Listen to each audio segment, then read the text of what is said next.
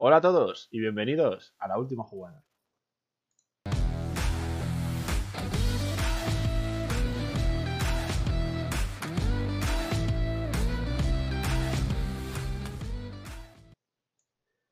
Bienvenidos a todos a un nuevo podcast extra de lo que nos gusta a nosotros, de hablar mm, abiertamente de todo.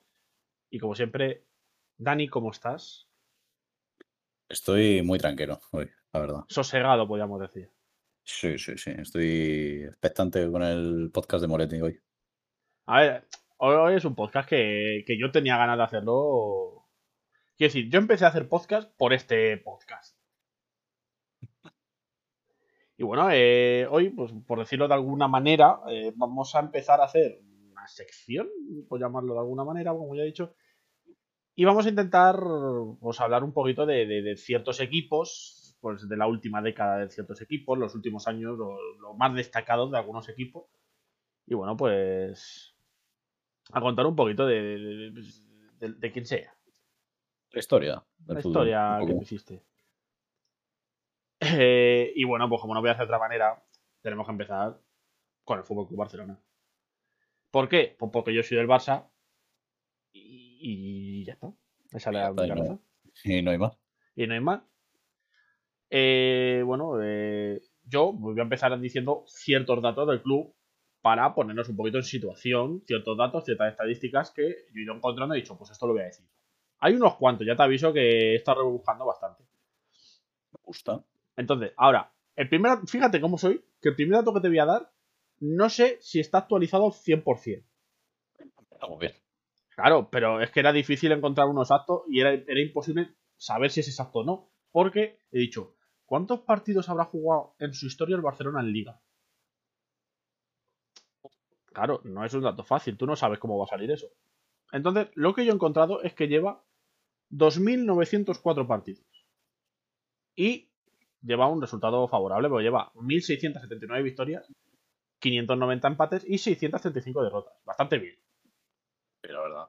Dentro de lo que cabe está bastante bien. que yo creo que la mitad de las victorias son a partir de lo que vamos a hablar de, de- de este, en este podcast, de la última década un poquito más. Yo creo que la mitad de victorias están ahí.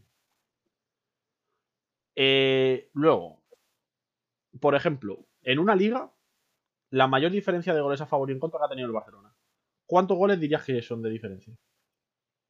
Eh, en el total de balance. Claro, en el total. Uf, eh, uf, se- 50, 40, no sé. En la temporada 2014-2015, 89. Madre mía. No, no, eh, ni yo me esperaba ese dato. Claro, es que la MSN, ojo. eh. Era- claro, y además el primer año, si no me equivoco, de la MSN, Sí, y tenía- estaban hambrientos. iban volando ahí los, los tres. Eh, por ejemplo, más goles marcados en liga. En una, en una temporada, obviamente. 116. En la 16-17, si no me equivoco, el año antes de llegar, de llegar Luis Enrique. No, de llegar Valverde, el último de Luis Enrique. Sí, creo que es el último ya de ese de. Además, creo que es el último de Neymar ya. Sí, también, también, coincide. Y por ejemplo, aquí hay un récord que tiene compartido con el Madrid, si no me equivoco, que es el de más victorias en, en una liga. 32 victorias, bien, bueno. Bueno, en la 12-13, yo todos los datos que te estoy te- que te estoy dando son de lo que vamos a hablar, de los años más o menos de lo que vamos a hablar. sí, de la edad contemporánea del Barça. Sí. Eh, y por otro lado, el- la liga con menos derrotas, resulta que ha habido dos ligas donde el Barcelona solo ha perdido un partido. En la 9-10, que creo que todo aficionado culé recuerda qué partido es el que perdió, Eh. porque fue el primero de liga, si no me equivoco. El Gran Hércules. Eh, no, bueno, claro, el primero no fue. Bueno, pero fue de los primeros, creo. En los primeros siempre el Barça estaba un poco. Sí, eh, venía de paseo y. Y luego en la 17-18. También ahí Valverde diciendo, oye, que yo sigo en el entrenador. Luego demostró que más o menos. en Liga. Y luego, pues la mayor puntuación que ya se sabe que son los 100 puntos de, del primer año de. Bueno, el primer y único año de Tito Vilanova. ¿Cierto? Y ahora, pues vamos a ir, te voy a dar datos sobre el Barça contra otros clubes. Por ejemplo, ¿con, con qué equipo dices tú que es el que ha jugado más partidos? Te doy una pista, es muy fácil, Pues- vea lo simple. Pues Madrid o Bilbao, porque nunca han bajado. Eh, ¿Cómo con el Real Madrid. Bueno, 224 partidos y ojo al, al balance. 86 victorias para el Barça, 48 empates y 90 victorias para el Real Madrid. joder, Está, está igual en victorias derrotas. está bueno. Y ahora sí te digo, ¿con quién ha jugado? O sea, contra el equipo que más partidos ha jugado, pero que no sea español. Hostia. Eh, También, también eh, eh, di el primer equipo que se ha pasado por la cabeza. mm, pues Bayern de Múnich. No, Mm, un equipo contra el que en la Champions siempre hay rifirrafes. eh, PSG, ¿no? No, hombre. Más, más, más histórico, más. Además, un equipo de tu liga. Pues el, el Chelsea. El Chelsea, sí, señor. 17 veces han enfrentado, 6 victorias para el Barça, 6 empates y 5 victorias para el Chelsea. Luego, pues te voy a decir ya más datos, así un poquito más rápido, porque si no, nos tiramos aquí dos días. Eh, contra el equipo que más victorias ha conseguido ha sido contra su derby, contra el Español, que la ha ganado 112 veces. Bueno, era esperable. Contra el que más ha empatado, un dato curioso, porque no sé, digo, no será mucho, pero sí. 51 empates contra el Valencia. Valencia, pues es un equipo que, que siempre sacaba puntos a los de arriba, menos estos últimos años que está ya no sabe dónde está. Y bueno, más derrotas, ya lo hemos dicho, porque es también contra el Real Madrid. Las de noven- 90 derrotas. Ahora, a ver, hay una diferencia de goles. En plan, el Barça con un equipo tiene diferencia positiva de goles contra el español, que son 170 goles más. Y luego, en, en la parte negativa, creo que se debe un poquito a, a lo que pasó hace, hace poquito, no te voy a decir cuánto, pero un resultado que, que dolió un poquito al aficionado culé, que fue el 2-8, porque la diferencia de goles negativa tiene con el Bayern con menos 10 goles. Eh, con el Bayern se ha llevado alguna que otra goleada. Aparte del 2-8. Sí, El sí, de hecho, ahora te voy a dar. Algún dato más tiene el Bayern por ahí. Eh, luego, un dato que no sé por qué lo he puesto, pero me ha parecido entretenido y dicho: ¿contra cuántos equipos habrá conseguido el 100% de victorias el Barcelona? Obviamente no te lo voy a nombrar porque son 63 equipos. Claro, es que habrá muchos que habrá sido solo un partido. Exactamente, eso ahí, ahí está el truquito. En plan, eh, Cultural Leonesa, un partido. Bueno, ah, ahí está. Y luego, pues, mayor goleada, tanto a favor como en contra. En la mayor goleada, sí es verdad que te he puesto Tarragona 10, o sea, bueno, Barcelona 10, Tarragona 1, pero he dicho, voy a buscar eh, contra equipos un poquito más. De, de primero, más grande. Y entonces, resulta que hay 6 equipos a los que el Barça le metió un 8-0 o un 0-8. A ver si sabes decirme alguno. Ahora mismo solo hay dos en primera. De los seis. El Madrid. El Madrid. No. mm, el No son Bilbao, equipos punteros punteros. Un 8-0. Vamos a ver. El Córdoba. No. Hay, hay un equipo que está luchando por ascenso directo en segunda. El Español. No, el español ya lo he dicho. El Almería. El Almería es uno de ellos. Y bueno, a ver, los otros. Un mítico como el Depor. Ah, claro, el Depor. eh, al Celta de Vigo también, los equipos gallegos que se le daban bien al, al Barça. El Zaragoza, Las Palmas y Osasuna. Bueno, Y luego, por la parte negativa, las mayores goleadas. Pues te he puesto la mayor goleada de todas, se la metió el Atleti de Bilbao, 12-1. Y luego están la, la famosa del Madrid, que también lo igualó el Sevilla en una ocasión, que fue el 11-1. Bueno, pues peché un poquito el Barça. Pasamos a darte datos de Champions. Porque, esto ya lo vamos a ir más rápido, esto, porque si no nos tiramos dos días. Más, más partidos. ¿Contra quién ha jugado partidos? Dirás, contra Chelsea. Pues no. No sé qué tipo de partidos habrá jugado contra Chelsea, pero no han sido todos en Champions. Porque contra quien más partidos tienes contra el Milan, que tiene 15 partidos. Eh, bueno, el Celtic es la víctima favorita del Barça en Champions, porque tiene más victorias contra él. Le ha marcado al equipo que más goles le ha marcado en Champions, al Celtic, con 27. Y la mayor diferencia de goles es al Celtic más 19. O sea, sí, el Celtic que no se enfrenta contra el Barça. siempre se lo encuentra en fase de grupo. Y claro, como es a doble partido, pues le cae lo suyo al Celtic. Pues sí. Problema. Eh, luego, mayor número de empates es precisamente contra el Chelsea, seis empates. Mayor número de derrotas, obviamente, con el Bayern, otras seis. Que ojo, el balance del Barça con el Bayern en Champions es 2-1-6. Es horrible. Horrible. Eh, mayor número de goles encajados, ¿de quién? Del Bayern, 22 goles. Y en Champions la diferencia de goles negativa que tienen, obvia- obviamente, es con el Bayern, pero no menos 10, es menos 9. El otro gol no sé de dónde sale, qué de competición será, pero...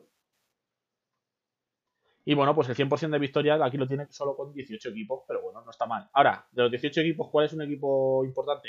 Ninguno. No te voy a mentir, no me voy a tirar el pisto porque no... Saldrá, del Slavia de Praga, a lo mejor. Pues yo creo que ni el labia. Madre mía. Y bueno, antes ya de ponernos a. Para terminar con los datitos. eh, pues vamos a hablar eh, de ciertos entrenadores de, lo- de la última época.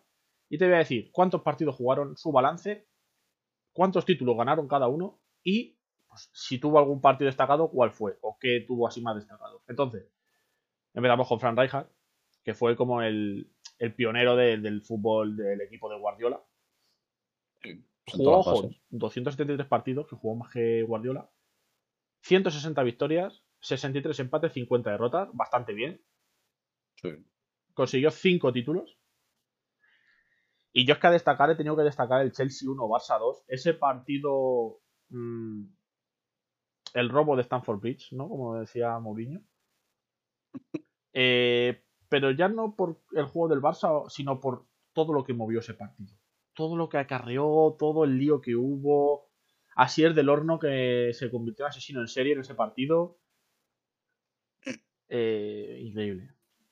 Creo que es un partido. Si tú hablas de un partido del Barça con el Chelsea, creo que es ese que, que no se te olvida nunca. Bueno, ese y el del iniestazo. Oh, es que el- los dos fueron, vamos. Claro, claro. Eh, bueno, Guardiola, eh, un- no sé si te sonará. Guardiola. Sí, Entrenó al Sí, Barça. sí, me suena así. 247 partidos, 179 victorias, 47 empates y solo 21 derrotas en 4 temporadas. Ya se sabrá, 14 títulos. Y, y la mitad son en una temporada, casi. pues sí, casi. Que- Es Estete, obviamente. Y bueno, pues te he destacado tres partidos. No he podido destacarte solo uno. Eh, creo que los dos partidos más destacados eh, o más reconocidos son el Barça 5 Madrid 0 y el Madrid 2 Barça 6. Creo que son dos partidos que no sé, el Barça de- no sé, no sé qué le pasó en esos partidos que eran dioses. Pero te meto también un partido que es eh, que muchos lo han dicho, muchos entendidos del fútbol, como que es el mejor partido del Barcelona de Guardiola. ¿Mm? Y es el Barcelona 4 Santos 0. El partido del Mundialito del, del Santos de Neymar. Que mucha gente ha dicho que, que ese partido es el mejor. Donde mejor jugó el Barça, donde no sé. Hombre, a ver. El, otro equipo también, por dificultad, te A haría ver. jugar mejor. Sí, pero no sé por qué. O sea, a ver, yo sé, yo vi el partido y sí es una superioridad increíble. Pero es como que era que no fallaba nada, que era todo perfecto. Entonces, como que la gente lo valoró mucho y digo, bueno, pues yo lo menciono. Sí, no, hombre, tiene mérito ganar 4-0 porque los mundialitos de clubes ya no se ganan de esa manera. O sea, los No, últimos ahora, años se ganan, cara- se ganan por los pelos. Los Sí, sí, sí. Y bueno, pues pasamos ya más rápido a Tito Villanova, por ejemplo, estuvo solo una temporada, 60 partidos. Nada mal, 43-9-8, bastante bien. Ganó un título que fue la Liga de los 100 puntos. Curioso que Guardiola no lo ha conseguido, pero sí, ¿eh? Sí, a ver, yo creo que Guardiola le dejó el equipo muy rodado. Bueno, era el mismo equipo, de hecho. Claro. sea, no- Ah, ahora hablaremos de las altas y las bajas de estos años, que hubo, había algún cambio, pero tampoco era un cambio que cambiara el sistema. Eh, luego, pues tenemos a Tata Martino, que también estuvo una temporada, 59 partidos, 40-11-8. Consigue un título y me dirás, ¿qué partido destacado? La verdad es que ninguno. Equipo, o sea, partido decente, pero empezó la decadencia del Barcelona. Sí, un poco. Y después llegó pues Luis Enrique, eh, muy criticado por un servidor, la verdad. Pero de- viendo lo que vino después, la verdad es que, que le Era prefería. feliz. Sí, sí, era feliz. Era feliz. Era no feliz y no, y no sabías. Sí, sí, sí. 181 partidos, 138, 22, 21. Las mismas derrotas que Guardiola con 60 partidos menos. Ahí lo dejo. Nueve títulos. Y partido a destacar, Barça 6, PSG 1. Eh, sí, la verdad es que fue histórico. Eso, no sé. Creo que ha sido el partido donde he visto a Neymar, en el Barcelona, claro, eh, con más liderazgo. Sí. Hombre, ese partido también tiene muchos matices, pero bueno, sí. Sí, sí, pero, o sea, más allá de controversias, de disputas, de eh, decisiones arbitrales y todo eso, la actitud que tuvo Neymar en el partido, pocas veces se, le, se la ha visto, yo no se la he visto en el Barça. Más que nada porque siempre ha estado Messi como muy por encima. es más, yo creo que ese partido fue el que hizo que Neymar se fuera del Barça. Sí, que se, se, vería en plan de guapo, si muy sobrado. Porque, porque él hizo todo. Sí. Y, las portadas las llevó Messi. salió una foto suya de Messi ahí con la grada ese día. Y yo creo que Neymar pensó, mira, aquí no. A, mí no me renta esto, ¿eh? Por mucho que haga aquí, pues no me reconocen nada. Me voy. Pues sí, toda la razón. Que les la cagó, pues sí, también. Pero bueno. Eh, pasamos a Valverde, que estuvo otros tres años, igual que Luis Enrique. 145 partidos, 97, 32, 16. Cuatro títulos. Mm. Ah, sí, yo, A ver, Valverde al final en Liga era bueno, pero en el Champions pues pasaba algo raro ahí que no. Pero es lo que le pasa al, al, Barça siempre la. Bueno, no, siempre. desde que se fue Guardiola, la Champions. Mira, solo Luis Enrique se fue capaz de ganar una. Bueno, y no es que al Barça se atragante la Champions, es que a Guardiola se la atragante la Champions también. En el Barça. Sí, bueno, pero Guardiola te sacó dos Champions.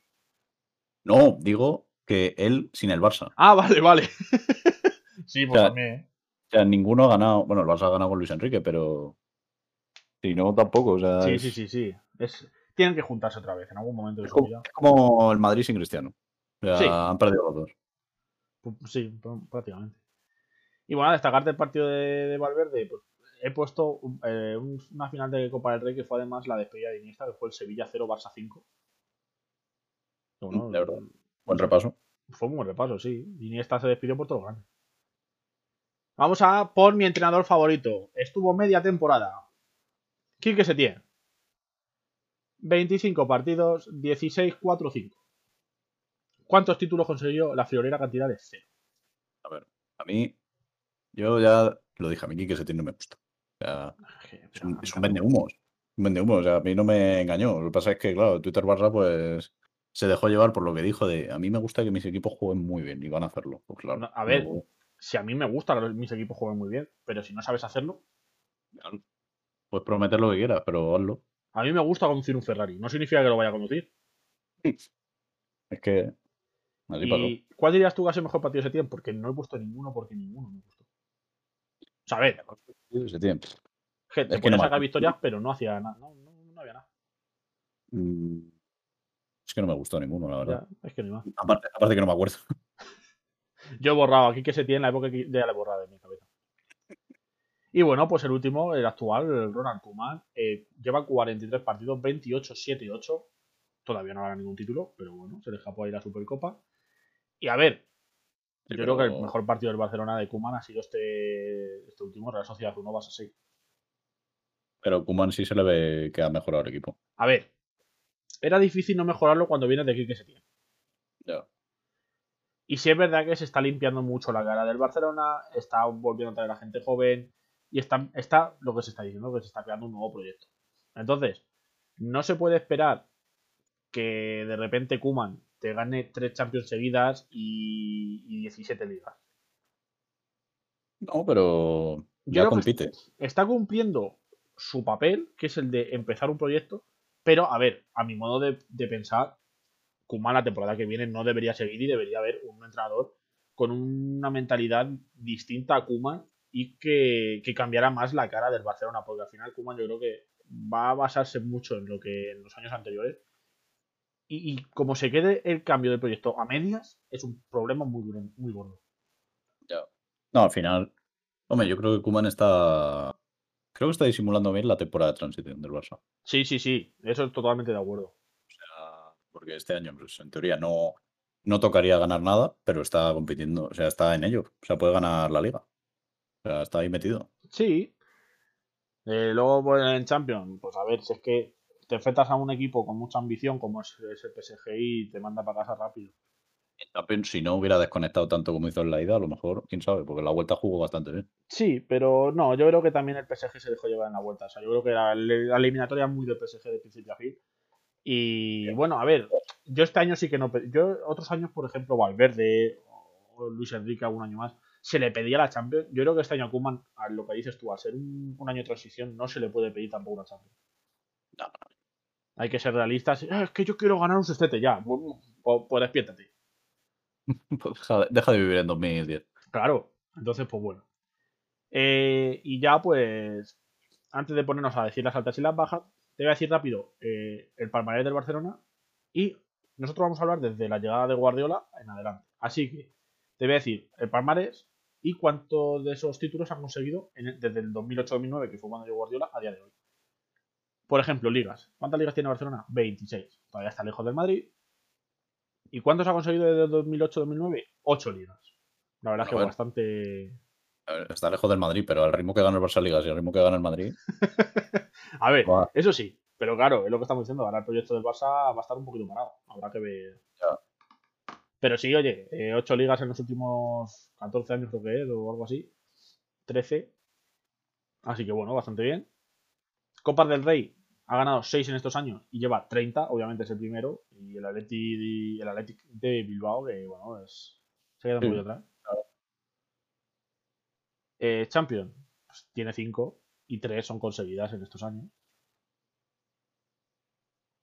Sí, porque bueno, la, primera la, ganó Kuman. la primera la ganó Kuman, exactamente, pero además con un gol suyo.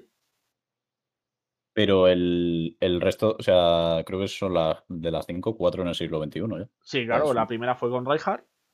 Sí. Y luego, pues la dos de Guardiola y la de Luis Enrique. Supercopa de España tiene 13 y la mitad la han ganado en este, en este tiempo, que han ganado 6. Supercopa de Europa tienen 5 y han ganado 3 en este tiempo. Y mundialitos pues tienen tres y los tres han sido en este tiempo. Bueno, pues la historia del Barça se podría decir que es muy reciente. Sí, ¿para qué mentir? Y bueno, pues vamos a pasar ya, eh, porque esto lleva su rato, y vamos a hablar de altas y bajas. Eh, desde la temporada, te voy a hablar desde la última temporada de Rijkaard para que se vea el equipo que se le quedó a Guardiola cuando llegó y cómo fue cambiando un poquito.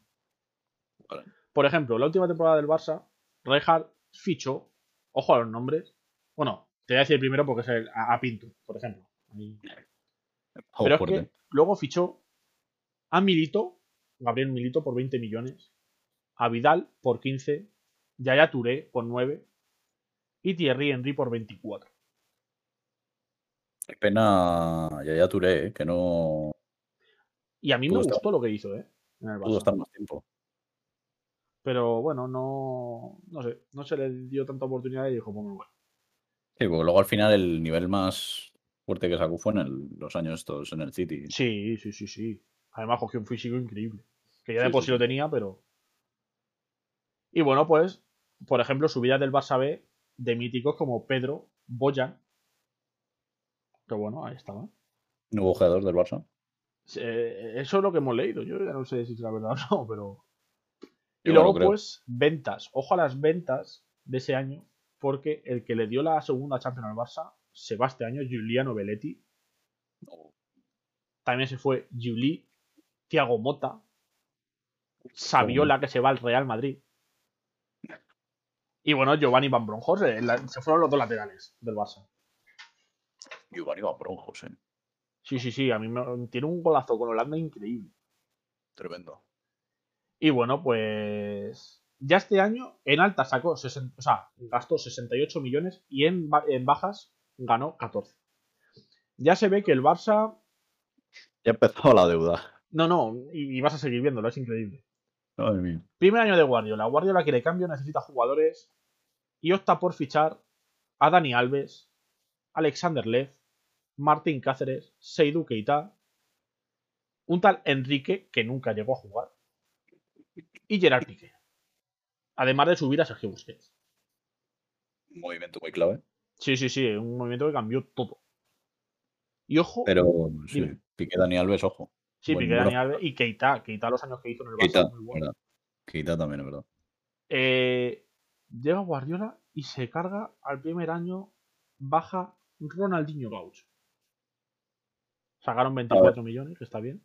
Es verdad que Ronaldinho ya no estaba. Claro, pero mm. tú como, eh, como aficionado del Barça dices, es que tenemos a Ronaldinho, ¡Fua! madre mía. Y luego pues tenemos las ventas de Zambrota, Deco, Giovanni Dos Santos, que duró poco, Oleguer, que mal me caía este defensa, eh, Edmilson, Santi Ezquerro, es increíble, y ojo, Lilian Turán, que su hijo estará jugando en el Monte de Albach, se retiraba. Pues yo creo que Guardiola hizo una buena limpieza de chatarra. ¿eh? Eh, la mayoría de los años de Guardiola hay más bajas que altas. Ahora, eso sí. Eh, dinero gastado en altas ese año, 96 millones. Mm. ¿Y cuánto recaudaron? 54. Bueno. Un poquito menos. Segunda temporada de Guardiola. Pero, pero lo que, pero tú lo has visto, o sea, con 90 y pico millones te has fichado no sé cuántos jugadores. Eh, Ahora te he fichado a uno. Obviamente que a día de hoy esto no, puede ser. O sea, Dani Alves costó 35 millones, Keita 14, Piqué 5. O sea, claro. Claro. Es que. Eh, pasamos a la segunda temporada de Guardiola. Fichaje eh, el más gordo que hizo. Slatan Ibrahimovic. 69 millones y medio. También ficharon, por, eh, por ejemplo, uno de los timos donde el Barça empezó a ser timado, pues 25 millones por Chigrinsky. 14 millones por Kate Rison, que nunca llegó a jugar. Y 5 millones por Maswell. Uf, Maswell. Eh, y bueno, pues en bajas se va otro grande, se va Samuel Eto'o. Por 20 millones. Alexander Lev, que no le gustó a Guardiola y al año siguiente pues le vendió. Le costó 17 millones y al año siguiente le vendió por 2. Muy bien. Se va Wood Uh, Martín Cáceres, que también, mira, lo ficharon hace dos años. ¿Por cuánto le ficharon? Eh, por 16 y medio y lo venden por medio millón. Increíble. Y luego jugador, un jugador que se fue libre, por ejemplo, Silviño. Me parecía ahí un buen lateral izquierdo. Y aquí empiezan las carencias. no, eh, al final es un poco lo que hace Guardiola en los equipos que va, ¿eh? Se echa a fichar jugadores que luego ni los usa. Ya. Porque dirá, bueno, yo me ficho 10 y seguro que alguno me sale bien. pues se gastó este año 113 millones y en baja solo consiguió 24 millones. Aquí empiezan ya las carencias. Es que las, las altas son una puta mierda, ¿eh? Sí, este año la verdad es que las altas no son. Eh, que Ibra no, sale, Ibra no sale muy bien. Eh, y, que tampoco. que nunca ha salido bien. Eh, bueno, eh, siguiente temporada, mejores fichajes, porque llega un tal David Villa. Ahora sí. Llega un tal Javier Macherano. Y llega un tal Adrián Correia. Ah, bueno, aparte de que llega Ibrahim Afelay, bueno. ¿Este año cuál era ya? De, este es el 10 año. El tercero de Guardiola. Ah, vale, vale. Y bajas. Lo que hemos dicho, Yaya Touré se, se va al Manchester City. Ojo, 30 millones, no está mal. Bueno, bien. Cheringi, que según viene se va. Ibrahimovic, que según viene se va. Alexander Lev, que, que va de préstamo, préstamo el chaval. y bueno, pues el señor Kerrison que vuelve. Enrique se va libre a la, a la MLS. Y Márquez también se va libre a la MLS. Eh, balance, 72 contra 52. Pierden dinero, pero bueno, es poquito este año. Bueno, bien, bien. Último año de Guardiola. Eh, solo dos fichajes. Ses Fábregas y Alexis Sánchez. Pero hay dos, jugadores que suben de repente del B, que son Isaac Cuenca y Tiago Alcántara. Oh, tío. Ahí sube Tiago, increíble. Eh, bajas. Boyan Kirkic se va. Eh, el gran Jeffren se va. Maswell. Eh, y bueno, pues Gabriel Milito se va libre. Eh, digamos que ya el Guardiola estaba un poco cansado ya de todo. Ya estaba quemado. Y bueno, pues 60 millones que en altas y 47 en bajas. Vale. Llega Tito Vilanova y ver, ¿cómo se ficha esto? Yo, como, ¿qué tengo que hacer? Eh, a ver, este del Arsenal que está ahí en medio campo con pelo. Alexander, venga, tráemelo. Nadie entendió este fichaje. Pero bueno, él lo suplió con el, fichaje de Jordi Alba. Es verdad. Qué bueno, pues la verdad es que no me quejo yo de ese fichaje. 14 millones que le ha salido bastante rentable. Pues sí, la verdad. Y ojo que suben de filial. Martín Montoya, Jonathan Dos Santos, Mar Bartra y Cristian Tello. El, Betis. el Betis B. Y las mm. bajas, pues Seiduqueta que se va libre, Isaac Cuenca que se va cedido. Y poco más, porque otro préstamo de Ibrahim Afelay, de verdad, eh, paren ya. Porque es un préstamo que le cuesta al Salque medio millón y es lo único que reciben en dinero. Y pues en ventas, eh, o sea, en altas, se dejan 33 millones. Bueno. Entonces, bueno. Llega el Tata Martino y dice, eh, yo quiero lo mejor. Tráeme a Neymar. Eh, a ver. Eh, que no sabemos cuánto ha costado. Market lo tasa en 88 millones. Yo me río un poquito de esos 88 millones. Pero bueno, vamos a hablar de, los precios que están y mm, si alguien pregunta, pues. Eh, olía un poco raro porque siempre decían, no, ha costado 30 o Sí, ha costado. Ha venido gratis. y ojo, porque resulta que el Barça vuelve a comprar a Boyan Kirkic. Ya está. Bueno. Y suben tres figuras del Barça B, como son Gerard de Lufeu, Sergi Roberto y Rafinha. Gerard de Lufeu. Increíble. Las bajas. Lloro, un poquito, la verdad, con la baja, con la venta de Thiago Alcántara al Valle de Múnich. Eh, la verdad es que poco se entiende esa venta, ¿eh? Sí. Eh, David Villa, el Atlético de Madrid. Y bueno, pues Fontás, que se va al Celta. Y ya se van libres. Eh, bueno, se va libre a Vidal. Y fichan a Boyan, pero le dan cedido a Ajax. Muy bien. Es increíble. Entonces, según Transfermarkt, con el precio de Neymar, en alta se dejan 100 millones y en bajas ganan 28. Ya empieza la, el, balance de, cuentas se empieza a inclinar mucho ya. Y más se va a inclinar este año, en la temporada 14-15, cuando se completa la MSN. Viene Luisito Suárez, 81 millones, casi 82. Y viene muy acompañado de fichajes, porque viene eh, dos, centrales que al Barça le han dado millones de éxitos, como son Jeremy Mathieu y Tomás Vermaelen. Muy bien, no me acordaba ya de Matías. Increíble el fichaje, la verdad. Eh, otros dos que sin. Bueno, otros tres fichajes que sí han sido buenos para el Barcelona, como han sido Iván Rakitic, Marc Andrés de Stegen y Claudio Bravo. Sí, bueno, aunque ese año jugaba, no jugaba 3 me parece. No, jugó Bravo. Hasta que se fue Bravo no jugaba 3 Y bueno, el, la sorprendente ficha, el sorprendente fichaje de Douglas. Y verdad que Luis Suárez estaba bastante hecho con el Madrid, pero por el, eso fue, creo que fue el año este del, del mordisco. Sí, que el Madrid dijo, ah, pues no me interesa. Madrid le echó, vamos. Y dijo el Barça, pues, pues, lo compro yo. Pues para mí, venga, tráemelo. ya que estás en España. Y ojo las bajas, porque Alexis Sánchez se va al Arsenal después de unos buenos años. Fábregas, que se vuelve a ir. Yo, para mí, yo lo he dicho muchas veces, Fábregas está muy sobrevalorado. Sí.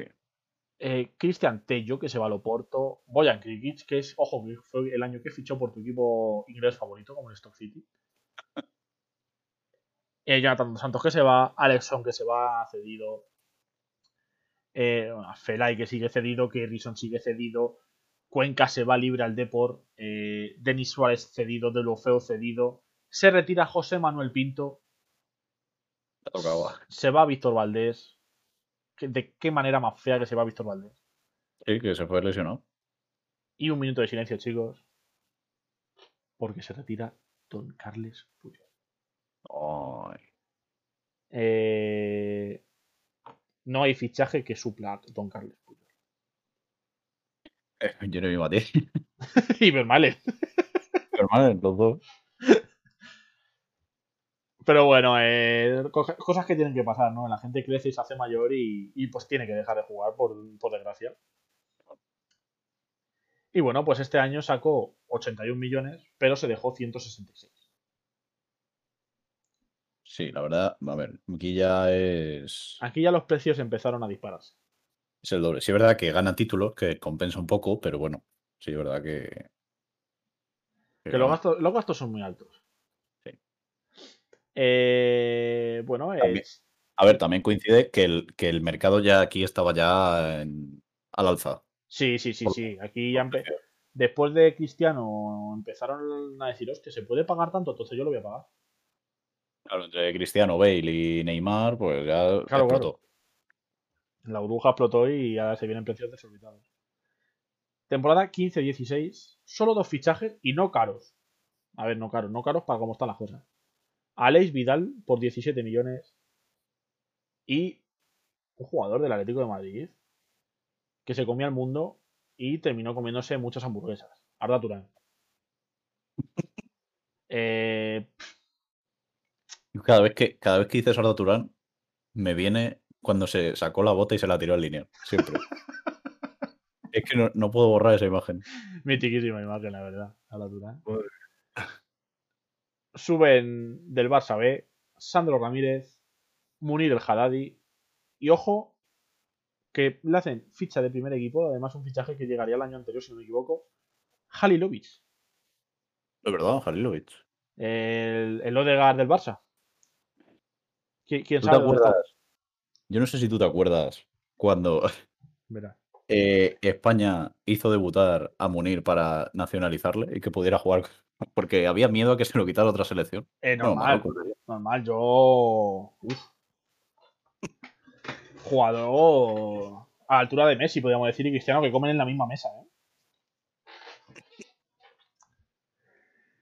Y bueno, pues en bajas. Pero se fue al Chelsea. De lo feo se va al Everton. Yo es que de lo feo le compran, le venden, le ceden. Nadie entiende. De lo feo estaba en media Premier. En medio mundo ha estado. Denis Suárez, que también se cambia de, equipo, se va a Villarreal. Montoya, que se va de préstamo al Inter. Tello, que se va de préstamo a la Fiore. Hoy se va un jugador. Bueno, se va al Alesson, por cierto, cedido al, al West Ham.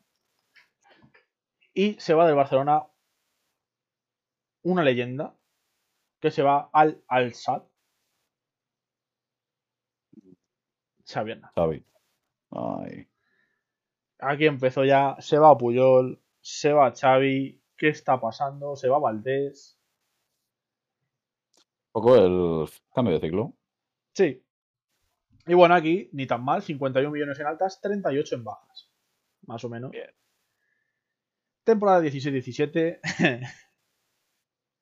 aquí Luis Enrique se sentía muy troll. Y dijo: Aquí venía. Vamos. vamos a fichar André Gómez. Balón de oro, ¿no? Y le vamos a poner una cláusula de balón de oro por si acaso. 37 millones, que es poquito la verdad, André Gómez. Y luego pues, vino, acompañado de, otro jugador de Valencia, como fue Paco Alcácer. Eh, y vino el, nuevo Puyol, ¿no? Samuel Untiti. Lucas Dique. Silesen. Y volvieron a comprar a Denis Suárez. no sé por qué no disfrutábamos más de esta época del fútbol, ¿eh? Era irrepetible. el Barça vendía a un jugador, al año siguiente le compraba, al año siguiente le vendía y al año siguiente le volvía a comprar. Es maravilloso. Y bueno, este fue el año que debutó Ter Stegen porque Claudio Bravo se va al Manchester City. Ojo, porque Bartra se va al, al Borussia Dortmund. Halilovic se va al Hamburgo. Ha durado mucho. Madre mía. Adriano se va al Besiktas. Tello se va a la Fiore. Bueno, pero prestado todavía. Ojo, sigue el cambio de ciclo. Se va libre Dani Alves a la Juve. Y eh, bueno, por fin venden a Alexon, aunque sea gratis, pero le venden al Rubín Kazan. Y pues bueno, pues empiezan muchas, muchos préstamos de jugadores de segunda, bueno, de segunda, del filial. Eh, resumen de la temporada, 124 millones en altas, 33 en bajas. Oh, es que muchos han ido libres. No, no, del Barça se han ido muchísimo, muchísimo libres. No, no lo hace muy bien, ¿no? A ver. Llega. Llega un año. Llega Ernesto Valverde pisando fuerte. Y dice: Yo. Me da igual el dinero que tú tengas. Pero lo que yo quiera me lo vas a traer. Y cueste lo que cueste. Te vienes de menos a más. Fichan del Fluminense a un chaval que se llama Marlon, que nadie le conoce ni le va a conocer, por 5 millones. Por 12 millones fichan a Jerry Mina. Por 12 millones vuelven a fichar a Delufeu. Por 35 fichan a Nelson Semedo. Vale. Por 40 fichan a Paulinho. Paulinho, poca broma el rendimiento que tuvo. ¿eh? no, no, nos cayó la boca a todos. tremendo, muchas risas, pero luego, ojo. Vamos, el mejor falso 9, que se, se quite Fabregas, por favor. Pero a Luis, a, a Luis Enrique Ernesto Valverde le parecía poco dinero. Y dijo, quiero gastar más. ¿Qué tal si me dejo 135 millones en Dembélé? Pero no contento con eso, dijo, no, no, no, a mí, a mí 135 es muy poco. Tráeme a Coutinho por 145 a ver, hay que decir que estos fichajes los digo porque vendió a Neymar. No porque. Claro, sí. Sí, sí, sí. Lo que tú quieras. Neymar, vendido al PSG 222 millones. Además, te lo acompaño con la venta de otro grande, como Javier Macherano. Por lo menos no se fue libre. A Tello, que le vuelven a vender. A Delufeo, que se va de préstamo porque le fichan, pero para, para cederle. Y bueno, pues se va Arda Turán, se va Mathieu, se va Masip, Rafinha, eh, Sergi Samper, Munir. Se van todos estos prestado, el préstamo. Resumen de la temporada. En bajas 232 millones. En altas 384. No, es que lo de Dembélé y Coutinho. Además que por dentro hace poco dijeron que le faltaba no había, le faltaban 30 millones por pagar al Liverpool todavía. ¿Cómo no le va a faltar si no tienen que tener dinero? Si es imposible. Se podría decir que el, eh, la resurgida del Liverpool es gracias al, al, porque con el dinero de Coutinho se compran a Van Dijk y Allison. Claro, sí. Eh, la diferencia, ¿no? Tú vendes Animal y fichas a dos jugadores que no te rinden. Y en cambio Liverpool vende a Coutinho y ficha a dos jugadores que, le han cambiado la cara al equipo. Eh, bueno, pasamos al, al, siguiente año, ya solo quedan tres añitos, por suerte. bueno, yo creo que uno de los fichajes más troll, ya entenderás por qué digo lo de troll, es el de Malcolm. Es mm, tremendo. Un jugador que dice, tengo ya el contrato con la Roma, lo voy a firmar, es el Barça. Pues yo te doy 41 millones. ¿Para qué? ¿Tú para qué le vas a pagar 41 millones a un tío que no quieres para tenerlo en el banquillo? Porque no se puede ir a la Roma, tío. es que, es que es que la Roma me elimina de Champions. Sí, pues te quito el fichaje. Como niños pequeños, igual. Pero bueno, eh, vienen tres fichajes interesantes, como son Clement Lenglet, Artur Melo y Arturo Vidal. Bueno, me parecen bien los tres. Claro, eh, ojo, eh, viene en la temporada donde viene Jason Murillo, Kevin Prim y Jean-Claude Todibo. Y ojo, Dani, porque esto se lo vas a agradecer un poquito al Barça. Es el año que suben al primer equipo Carles Aleñá y Marco Culera. Uf. Qué bien te vino eso. Uf. Tremendo. bueno, luego en ventas, sí es verdad que sacaron dinerito. Paulinho, Jerry Mina, Lucas Diñe, Deulofeu, otra vez, vendido. Ale Vidal, que vuelve a Sevilla. El Marlon este, que nadie sabe dónde salió. Paulinho, ¿por qué me sale dos veces Paulinho? ¿Qué ha pasado aquí? Serán las, No tiene sentido que vendieran a Paulinho al año siguiente, con lo que estaba haciendo. Pero lo vendieron por no sé qué movidas de la Liga China y los, los, impuestos de la Liga China o no sé qué historia. Madre mía. Es que no sé, es muy raro allí. Allí como que si tú, si tú fichas en la Liga China a un jugador que si supera no sé cuántos millones, si son 20 o 30 millones, tú tienes que pagar. Si te cuesta 25 millones el la ficha del jugador, tú tienes que pagar los 25 millones al equipo y además otros 25 al gobierno chino. Ah, muy bien. Entonces, claro, supongo que ahí dirá el Barça, pues no me interesa seguir pagando, la verdad. y bueno, pues ventas como. Bueno, ventas, préstamos de André Gómez, de Denis Suárez, de Paco Alcácer. Eh, venden a Munir. Se va. Yo creo que ya la leyenda que confirma el cambio de ciclo, Andrés Iniesta. También libre, por supuesto. Y, y bueno, pues. El primer año, Dani, donde en altas sacan 129 millones y en bajas 134. Ojo, ¿eh? Serán 5 millones, ¿eh? Pero ya es, ya positivo. Bien, bien. Ahora, temporada 19-20. Eh, pues fichan, bueno, fichan, refichan a Pedri. Vale. Eh, Emerson, el jugador que estaba en el Betis. Fichan a Junior Firpo.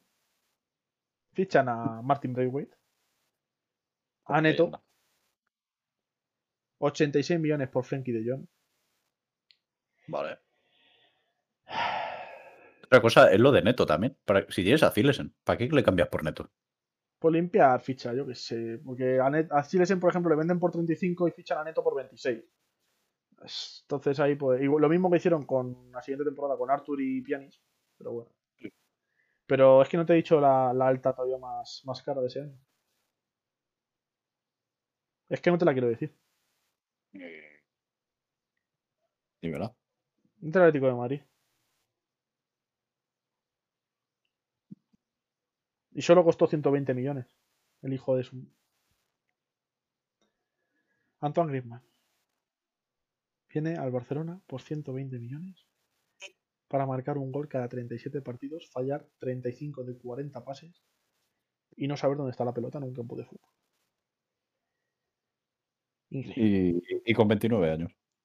Sí, en su apogeo. Eh, la venta, bueno, pues como ya le hicieron la gracia a la Roma, dicen, bueno, pues ya vendemos a Malcolm. Eh, lo que hemos hecho, venden a Silesen, venden a André, Gómez, ya eh, estaba cedido, pero le venden al propio Everton que el Everton se, llenó de jugadores del Barça estos años. No, y sigue, ¿eh? sigue con ellos. Paco Alcácer, que se va ya fichado por Borussia. Denis Suárez, que vuelve a irse ya fichado. Coutinho, que se va cedido al Bayern de Múnich. ¿En qué hora? Barça. Emerson, que se va al Betis, como ya hemos dicho. Y bueno, pues Cucurella, que se va al Eibar. Eh, Todipo, que se va al Schalke. Rafinha. Eh, bueno, la cantidad de cedidos aquí.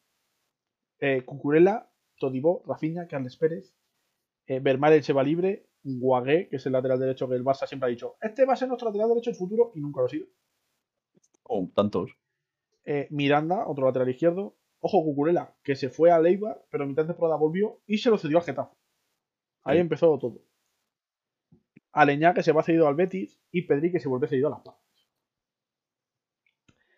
Resumen este año, 148 millones en bajas, 294 en altas. Muchas gracias, señor Antoine. ¿Cómo, agradecido estoy? ¿Cuadrando las cuentas, Antoine? Sí, cuadrando sus huevos. Ojo, este año, segundo año donde sale el saldo positivo, te aviso ya. Fichaje de Pjanic, Trincao, Serginho Dest y Mateus Fernández. Sube Ricky Puig, sube Ansu Fati, sube Araujo, sube Miguel. Buenos nombres.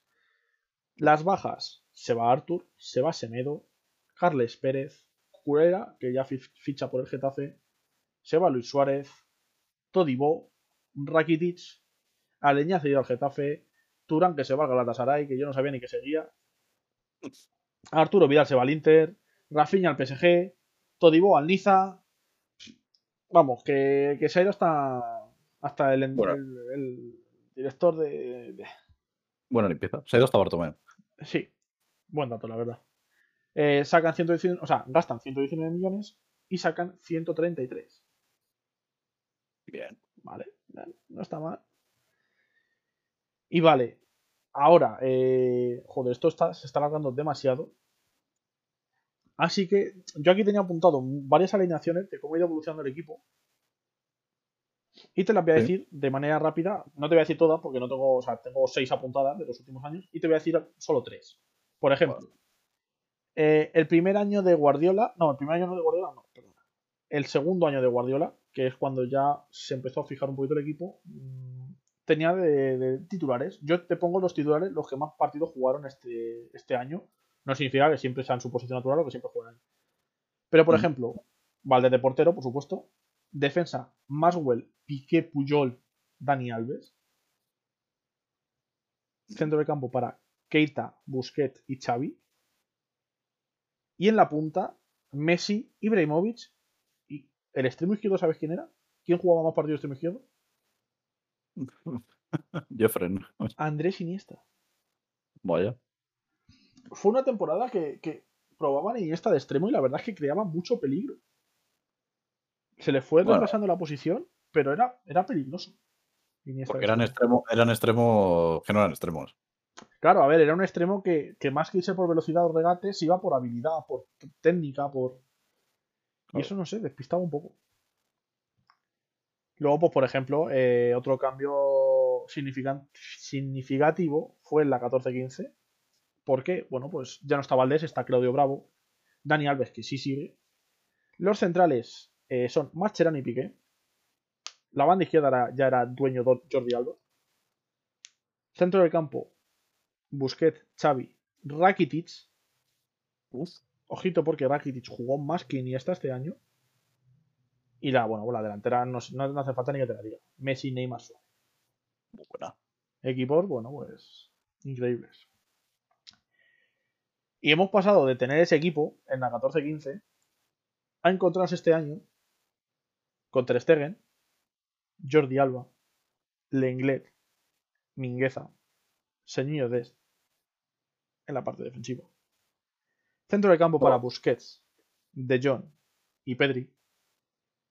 Y en la delantera, Usman Dembélé, Lionel Messi. Y el gran fichaje de Fútbol, Fútbol Club Barcelona por solo 120 millones. Tengo apuntado los suplentes, tenía apuntado, pero si no, nos vamos a 5 horas de podcast y tampoco es plan. Así que, antes de hablar un poquito de ya del Barça, hablar tú y yo libremente, sin estar viendo tantos datos y tanto, eh, te voy a comentar. No sé si tú conocerás alguno más eh, o si me estoy colando con alguno, pero vamos, yo lo que he visto y lo que he leído y lo que tal. ¿Algún dato? Sí, eh, pero ahora lo vas a entender. Mm. rumores de fichajes para la temporada que viene. Vale. Entonces, en cuanto a rumores, lo que yo tengo aquí apuntado es Eric García, Vignaldo, sí. Alaba, Kun Agüero, Memphis Depay, Lautaro Martínez, Lukaku, Haaland y Neymar. No sé si se me ha olvidado alguno. Mm, no. Entonces, esto es lo que ha dicho la portada. Yo los quiero. Me ha sorprendido. Yo creo que solo va a traerlo gratis. a ver, la idea es buena, la verdad. Yo si viene gratis, te traigo. Porque dinero no hay tanto para Haaland o lo que sea. Yo, a ver, Haaland lo veo imposible y Neymar, aparte de verlo imposible, lo veo innecesario. Neymar es un imbécil encima. Es que te ha, demandado al equipo 18 millones de veces. ¿Para qué le vas a traer? ten un poco de dignidad. Pues es que tiene 30 años ya casi. Es que al final va a estar intentando fichar a Neymar con 50 años. Como le pasó con, con Thiago Silva. No, le vamos a fichar, le vamos a fichar así, a que le quitamos a Messi. Ah, bueno, no, era broma, tío. Y ahora, pues, te voy a decir las altas que yo haría y las bajas que yo haría. Yo, por ejemplo, eh, baja que haría sería Neto, obviamente. Me daría igual el portero que trajera, pero Neto no le quiero. Tiene una ficha bastante alta y no, no me interesa. Más bajas que haría en defensa un Titi, Junior Firpo y Guagué. Guagué no es porque sea malo, sino porque no creo que vaya a tener mucho, muchas oportunidades, así que que le vendan. Junior Firpo me parece que no ha rendido una mierda y un Titi es imbécil. De, esa base, pues, bueno. Sigue sin rodilla, chaval. Y no se la quiere operar, no quiere hacer nada. Pues tú. En el centro del campo, Mateus Fernández, no sé para qué le fichaste, pero véndele ya. Y Pjanic jugador que la gente dice, no, porque Pjanic cuando juega no, sé, no hace una mierda. Pjanic ha perdido. ¿Y a Busquets cuánto crees que le queda? Es que, ¿sabes la cosa de Busquets? Eh, yo sigo pensando, que Busquets, obviamente, el, su ritmo de competición ha bajado muchísimo. Pero es un jugador que se posiciona también en el campo y que ve, o sea, ve muy bien lo que va a pasar. Entonces, es un jugador que aunque no esté en su mejor momento, sabe, obviamente, no siempre, pero sabe dónde ponerse, sabe cómo, qué va a pasar, sabe. Y es un jugador que te puede dar. Eh, yo creo que es necesario que esté en el equipo, aunque sea jugando 10, 15 minutos, 20 ya, pero para cuando llegue el sustituto de Busquets. Que mm, esté él ahí para decirle, mira, se hacen así las cosas. Pero claro, llevan 5 años buscando sustituto de Busquets. El sustituto podría ser de John. Es que, tío, a mí no me convence de John de pivote. Y no te voy a decir porque lo haga mal, sino porque me parece mucho más peligroso. O sea, jugándole en el medio del campo, en una posición como por ejemplo jugaba Iniesta, centro del campo, con mucha libertad para subir al ataque, me parece John muchísimo más peligroso de lo que, de lo que puede ser si le pones de pivote o de central como hace Kuma. No, es que el problema de la posición de Busquets es que no hay muchos en el mundo. Ahora mismo a. Claro, entonces. No, a ver, a ese nivel yo, pues, es lo que te digo, por mucho que digan, ha bajado mucho el nivel, creo que sigue estando un nivel bastante decente. Entonces, ahora te voy a decir a un fichaje que yo haría para eh, sustituir a, Busquets. Y a ver qué opinas tú. Eh, y luego, las tres últimas ventas que yo haría, creo que son bastante claras, porque son Coutinho, Braithwaite y Griezmann. Por favor, vended a Griezmann. Ya. Sí, porque cada año va a perder valor. Claro, están perdiendo dinero cada segundo. Y Coutinho el pobre es un jugadorazo increíble, pero el Barça no ha sabido aprovecharlo. Déjale ir. Que además tendrá una ficha súper alta. Yo creo que no le dejan ir ya por el ridículo de haberle fichado por ciento y pico millones y venderle y mal venderle. Ya, pero es que no te queda otra. Es que estás haciendo el ridículo quedándote. Entonces, fichajes de, la lista que te he dicho de rumores, yo me traía a cuatro. Y, creo que si no me equivoco, los cuatro son gratis. Eric García, Alaba, Wijnaldum y Agüero. Wijnaldum es el único que dudo si, si vendría libre o si tiene ficha todavía. No, se acaba este año. Se acaba también. O sea, vendrían los cuatro libres. Yo esos cuatro fichajes lo haría. Alaba es un jugador que además te puede dar, eh, le puedes poner de lateral izquierdo, que Jordi Alba tiene ya sus años. Que te estás dejando tú llevar mucho por no fichar a nadie y se está diciendo mayor el chaval. Que Alaba tampoco que sea mucho más joven, pero. Bueno, está bien. Y además te puede rendir de central. Entonces, ahí ya supes un poquito los centrales. Porque a Piqué tampoco le queda mucho. Entonces, Eric García, Alaba, Mingueza, Araujo. Vas cogiendo jugadores, no te vas quedando en cueros. Centro del campo, Vinaldum, un poquito de pulmón. Eh, creo que le viene muy bien eh, un Vinaldum para. En el tridente, por ejemplo, para que tú me entiendas, Busquets, a Iniesta. Eh, si tú tienes a De Jong en el sitio de Iniesta, meter a Vinaldum en el sitio de Xavi. Mm. Creo que así le puede dar mucha libertad. Además, los dos holandeses se van a entender bien. Sí, Vinaldum es un cabra loca, o sea. va a correr y correr y correr y no se cansa. Y bueno, pues Agüero también, que, que creo que necesitaría, vendiendo a Griezmann y a Bradway, otro delantero. Pero si te soy sincero, no, me no, he llegado a ver un delantero que diga, hostia, yo traía a este. a ver, mm. siendo realistas. Ya, a ver, claro, Yo traía a Lukaku sin pensármelo. Entonces. Pero, siendo realistas, yo no veo ahora mismo un delantero que al Barça le, le sea tan grave. Entonces, en ese caso de no encontrar un jugador, hasta me quedaría con Bradway antes que con Griezmann. Porque va a ser suplente, entonces. Sí. Y luego, fichajes que yo haría así por mi cuenta, porque digo, pues sí quiero hacer estos fichajes. Subiría de filiar a un chaval que se llama Alejandro Valdé, que es lateral izquierdo y que dicen que es una bestia. Eh, yo le subiría ya, porque cuanto más tardes, eh, menos le vas a poder sacar su nivel y explotarle. Eh, ficharía, no me vas a dejar, Dani, ficharle, pero ficharía a Joe Gómez. Eh, eh, Yo ficharía a Joe Gómez, tío. Me parece un central muy sólido. Y, creo que. a ver, si, es verdad que los ingleses fuera de Inglaterra no suelen rendir muy bien, ¿eh? Pero. No, pero tiene un, tiene un problema, Joe Gómez. Que no está Se lesiona mucho. Ah, bueno, se lesiona mucho. Bueno. los del Barça también, no te preocupes. Mm. Luego, eh, ¿a quién ficharía para sustituir a Busquets? Ahora mismo, el fichaje que más eh, me ha podido cuadrar para fichar es Thomas Partey. Creo que en el Arsenal no está teniendo mucho, muchos minutos.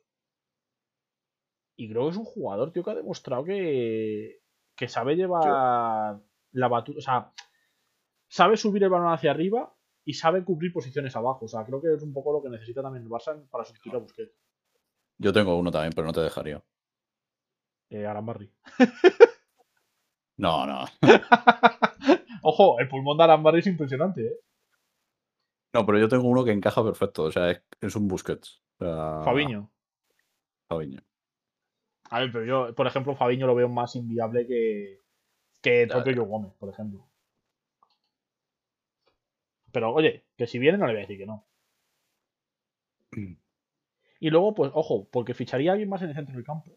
Y se me ha ocurrido que un buen fichaje, porque es un chaval joven, sería Tielemans.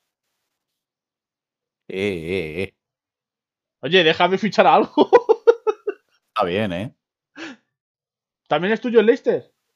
Hombre. Nah, es un jugador Tielemans. Y bueno, y si se pone en tontón, te llevas a Tielemans y te llevas a Didi. Y ya está. Te lleva todo. Y a, Nacho. De delantero. y a Jose Pérez. Y ojo, porque el último fichaje que yo haría, porque yo lo estaba pensando y digo, vale, ahora mismo con las ventas que haces y tal, ¿quién te queda por banda izquierda? ¿Quién te queda de extremo izquierdo? Tienes que poner a Dembélé cambiado de banda o a Trincao.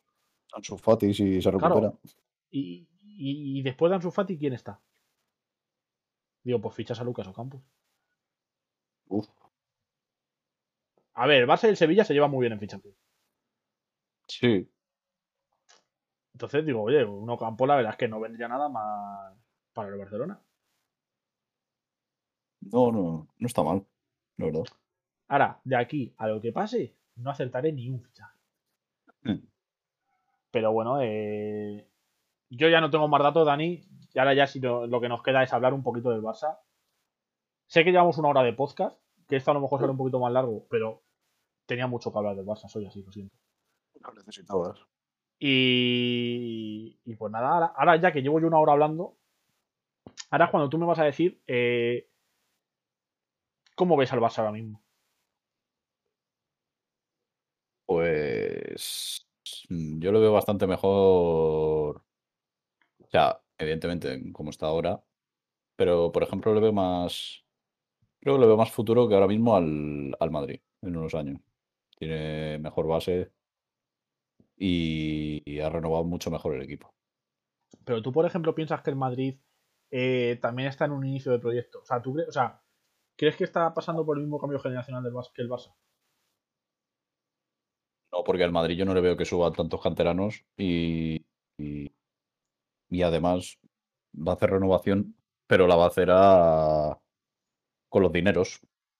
Va a fichar a, Mbappé o a Haaland, y, pero claro, va a fichar a Mbappé a Haaland y qué, y ya está, y ya se solucionan todos los problemas que tenga, porque muy bien fichas a Haaland, pero el centro del campo, Modric tiene 4.000 años, Cross eh, tiene 30 y casi, no sé si tiene 30 ya, sí, y, y la defensa igual, o sea, no tiene central. Ramos tiene 30 y pico, está que no se sabe si va a renovar. Bueno, para militado. Sí.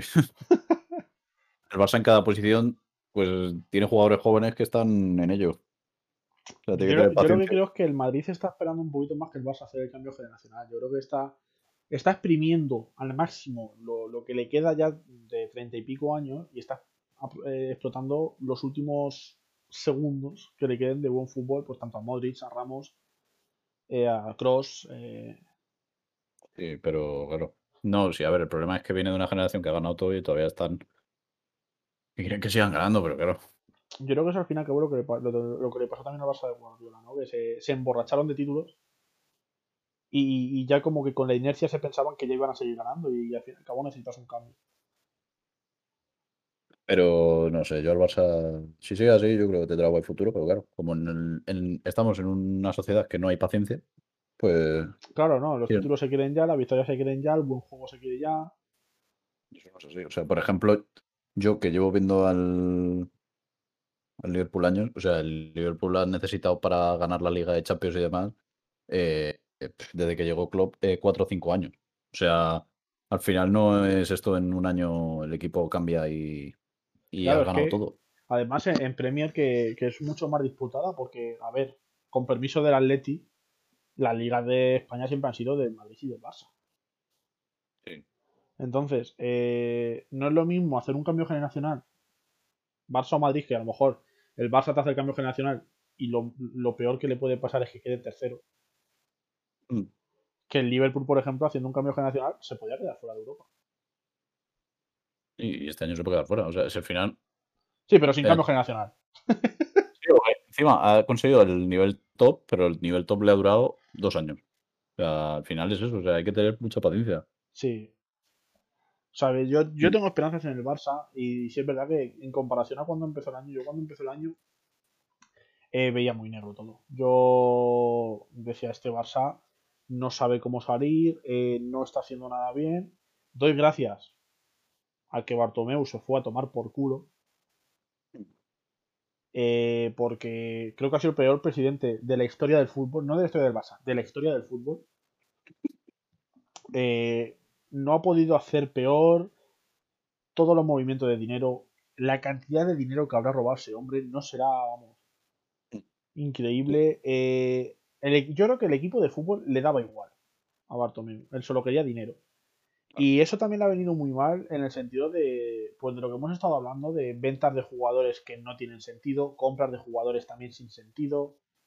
Eh, no saber reaccionar a, ciertas situaciones del club que te están pidiendo un cambio y tú vas a tuyo. O sea, un entrenador, yo por ejemplo, Laporta, que en, su época anterior es un, es un, es un jugador, Laporta. es, un, es un presidente que, que sí, que, es del Barça. Él ve que el Barça necesita algo y va por ello. Ya puede salir mejor o peor, luego eso ya pero yo creo que, te lo he dicho a ti muchas veces, el Barça necesita un cambio desde arriba. Sí, totalmente. Entonces, ya cambio de presidente, mm, vamos a aguantar con el Mister eh, este año, yo creo que sí, yo creo que Kuman acaba la temporada bien, sin, quiero decir bien, eh, sin, sin que le digan, uy, que te vamos a sustituir, no creo. Y... Y bueno, no sé, el año que viene, tío, eh, a ver, a mí me pones Ter Stegen de portero. No sé si seguirá Piqué, porque también habrá que ver su rodilla y todo eso, porque el pobre está ahora mismo. Pero si no está Piqué, por ejemplo, un Araujo Lenglet o un Araujo Mingueza, no me desagrada.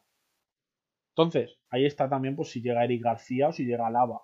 Yo, por ejemplo, si, llegase si llegara a Lava, yo pondría Araujo a Lava de centrales.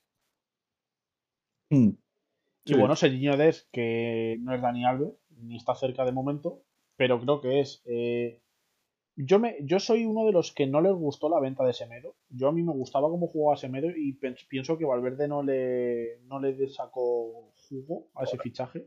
A mí también me gustaba Semedo. Eh, pero bueno, es portugués, así que tenía que acabar en los Wolves. Sí, de aquí. Y bueno, eh, Des mm, me parece muy buen fichaje, me parece que que, tiene de lateral para años. Eh, veamos si no la lía el Barça. Jordi Alba lo dicho, eh, necesita un sustituto, ya sea el del filial eh, o, no sé, quién sea. Pero mientras pueda tirar él, pues hay que, hay que escribirle. Igual que pasa con Mujer. Yo creo que son las dos posiciones que más cogen ahora mismo en cuanto al recambio. Y por eso siguen ellos dos todos los minutos. Porque es que pones a Pjanic en el sitio de Busquets. Se ríen de Pjanic, tío. Ya ves. Es que, no sé, cuando ha jugado al Barça, por ejemplo, con doble pivote, con Busquets Pjanic, mm, es que Busquets tenía más trabajo que si estar solo. Pero bueno, o sea, no sé, yo pienso ahí que, que tienen que traer a alguien, no sé a quién, pero que traigan a alguien ya porque, porque Busquets va a decir, mira, me tenía que estar en narices, déjame descansar, que estoy mayor ya, que si no corro de joven, imagínate ahora. Ya ves. Bueno, de John, eh, creo que de John y Pedri puede ser una dupla de muchos, muchos años para el Barcelona. Sí, sí, sí. Eh, además, los dos, el problema, claro, el problema es que si pones a de John y Pedri son los dos muy ofensivos, entonces sí que necesitas un pivote puro. No puedes pillar un centrocampista y ponerle ahí. Si no te quedas vendido con la defensa. Y luego, pues arriba, eh... Messi. Messi, sigue o Messi se va. No sé, yo creo que se va a ir. Yo pienso que se va a ir. Además, pienso que se va a ir y prefiero pensarlo porque si se queda me lleva una alegría. Pero si pienso que se quede y luego se va, me voy a poner a llorar en mi en mi habitación. Y no sé, que, que por fin Dembélé no se lesione y que, coja continuidad. Yo creo que, que, la verdad que a pesar de que ha sido un fichaje muy caro, creo que, que puede ser jugador para años, pero si le respeta las lesiones. A mí también me gusta, pero se lesiona cada partido. Ya. Luego, pues Ansu Fati, pues Ansu Fati y Pedri creo que son las dos perlas que tiene el Barça, como fue Messi en su día. Y, tienen, que, tienen que quedarlas y cuidarlas y mimarlas. Vamos, todo lo que ellos quieran, dárselo, dárselo todo. Sí, bueno, Ansu Fati a ver si se recupera. Ahora estaban hablando de que tenían que volver a operarle lo mismo y que estaban como que estaban estudiando la manera de no eh, operarlo otra vez. Pero claro, si lo operas otra vez, eh, el chaval ya se pierde toda la temporada, basta moralmente, te tiene que afectar mucho. La Eurocopa también se la pierde. La Eurocopa se la pierde, que bueno, España la verdad es que para ir, a su Fati, para ir con la selección que hay, yo mismo me, hago lesionado. Y, y, poco más. Y Lais Moriba, no hemos hablado de él que es otro centrocampista llegador. Entonces, al fin y al cabo, Aleñá, es que Ricky Puig, es que son jugadores, todos son jugadores del Barça. Aleñá a lo mejor es el menos ofensivo, pero jugadores que, que, que, es eso, que van muy arriba. Entonces, no tenemos jugadores de, de, contención, de, de, pivote, de ayudar a la defensa tanto. ah, bueno, una venta que no he dicho, yo creo que a lo mejor no me importaría venderse ya Sergio Roberto también. Sí. No, pero de todas maneras, el Barça históricamente no ha tenido jugadores de contención, porque al final mm, es un equipo que como juega tanto a al toque y a presión alta, no necesita tanto cuando tenía una buena defensa, claro. sí, bueno, pero por ejemplo, presión alta lleva ya un par de años que no juegan a presión alta, no, bueno, un par de años. Yo creo que desde que está el, segundo año de Valverde ya empezó a dejar de presionar tan arriba. Y por ejemplo, en el partido contra la Sociedad este que ha habido hace poco, cambió eso, presionaron arriba y se ven los resultados. Pero claro, eh, pues no sé. Yo es que, es que me gustaría criticar más al Barça, pero es que estoy viendo que se está haciendo larguísimo esto y tampoco quiero pasarme hablando. Final. Eh, mira, vamos a hacer un resumen así improvisado del Barcelona. Eh, el Barcelona, eh, desde los últimos años de Raija al tercer año de Guardiola, porque el último año de Guardiola yo creo que ya fue un poquito más flojito, creo que ha sido eh, el mejor equipo que he visto yo en mi vida. Creo que ha, jugado como ha querido, con quien ha querido. Y te, es, que, es que te marcaba un gol de Fred. Te marcaba Giovanni Dos Santos. O sea, te marcaban jugadores que se han ido a, México, a la MLS y no han hecho nada. Totalmente. Entonces yo creo que el Barça de Guardiola ha sido increíble, ha sido un, Barça que no lo vamos a volver a ver en muchísimo tiempo. Y yo creo que ese es el principal problema del aficionado culé, que se espera que, todos los Barcelona van a ser así. Ya. Y no lo van a ser. Claro, ojalá. Pero bueno, eh, optimistas un poquito con, con el futuro del Barça. Por favor, no, no es que no, quiero ser pesado, pero por favor vended a Griezmann ya. Es un dinero que te ahorras eh, en cuanto a la venta de fichaje y la ficha que tiene Griezmann, que no es baja, para lo que te está rindiendo. Yo no, no digo que sea más jugador, digo que es más jugador en el Barça. Igual que le pasa a Coutinho. ¿Y Coutinho juega? No. Pero Griezmann sí juega. ¿Por qué? Nadie entiende. Ah, no, pero es que has visto el golazo que ha marcado con Francia. Bueno. ¿A quién se lo ha? Francia... No, pues eh, con el Barça también marcó un golazo. Sí, ¿a quién? Es que. Eh, es que no. Yo creo que tiene que estar fuera, ya está. Y si hace bien las cosas el Barça, yo creo que tiene un proyecto ahora mismo de 5, 6, 7, 8 años eh, de poder estar luchando otra vez por cosas. La Champions ahora mismo le queda muy lejos al Barça, pero muy lejos. está a otro ritmo. Claro, está a otro ritmo completamente. City, PSG, Bayern son de los tres equipos que están demostrando cómo hay que jugar para ganar una Champions.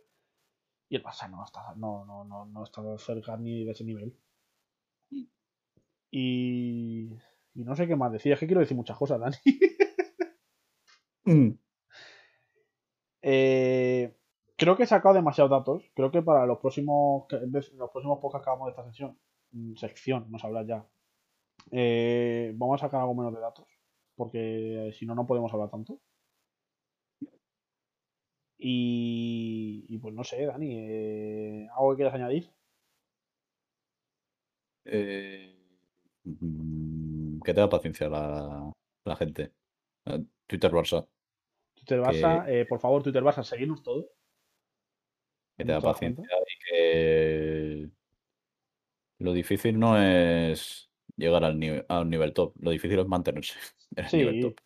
Eso es verdad. Eh. Tú imagínate que ahora tienes un año de suerte, que llegas a la final de la Champions, que ganan la Liga. Pero un equipo, o sea, un año de suerte, lo que estamos diciendo. Entonces, va a llegar el año siguiente y vas a decir, bueno, pues ganamos la Champions, ganamos, y de repente te quedas tercer puesto en Liga, eliminas en fase de grupos y dices, ¿qué pasa con este equipo? Mm. Claro, si le metes presión al equipo, el, equipo tiene que rodar solo. Así que, bueno, este ha sido un podcast donde me he agotado hablando. Sí, la verdad, bebe agua porque. Eh, no, he ido bebiendo. Mientras cuando hablabas tú bebía agua, porque si no, no me daba la vida. y, bueno, ha sido un, invento que hemos hecho ahí un poquito a ver qué tal salía. Eh, es, posible, no, porque lo vamos a hacer daño aunque no quieras. Creo que el siguiente que tenemos que hacer es el del Getafe. se va a hacer, Dani, se va a hacer. Lo sabes. Mm, no sé si podré ese día. Sí, vas a poder. No, te preocupes que yo me adapto a ti. No sé. Da igual. el, día que, el día que sea, grabamos, aunque lo subamos el viernes, grabamos el, domingo, el lunes, el martes, da igual. Pero sí, oye, una... vamos a hablar así un poquito de varios equipos. Eh, que espero que os haya gustado, que no haya sido muy pesado el podcast. Ya iremos puliendo las cosas para que se haga más, más ameno. Y, pues yo creo que Dani que vamos a terminar por aquí. Pues sí, a ver que sí. Eh, lo dicho, eh, que os haya gustado el podcast, que os haya entretenido, que tenéis nuestras redes sociales, como ya sabéis, en la descripción del podcast, en Spotify, en Ancho, donde lo estáis escuchando. Twitter, Instagram, seguidnos, estamos empezando a darle caña, por fin, a las redes sociales, estamos empezando a usarlas poquito a poco. Igual que los aficionados del Barça, tenéis paciencia con nosotros, que iremos subiendo cosas. Estamos trabajando en ello. Estamos en un cambio generacional también nosotros. Así que nada, eh, pues poco más. Eh, nos vemos en el próximo, el martes, que recordamos que va a ser un podcast algo distinto porque vamos a dedicar un poquito a la Fórmula 1, mayor tiempo. Sí. Así que nada más, un saludo, gente. Un saludo.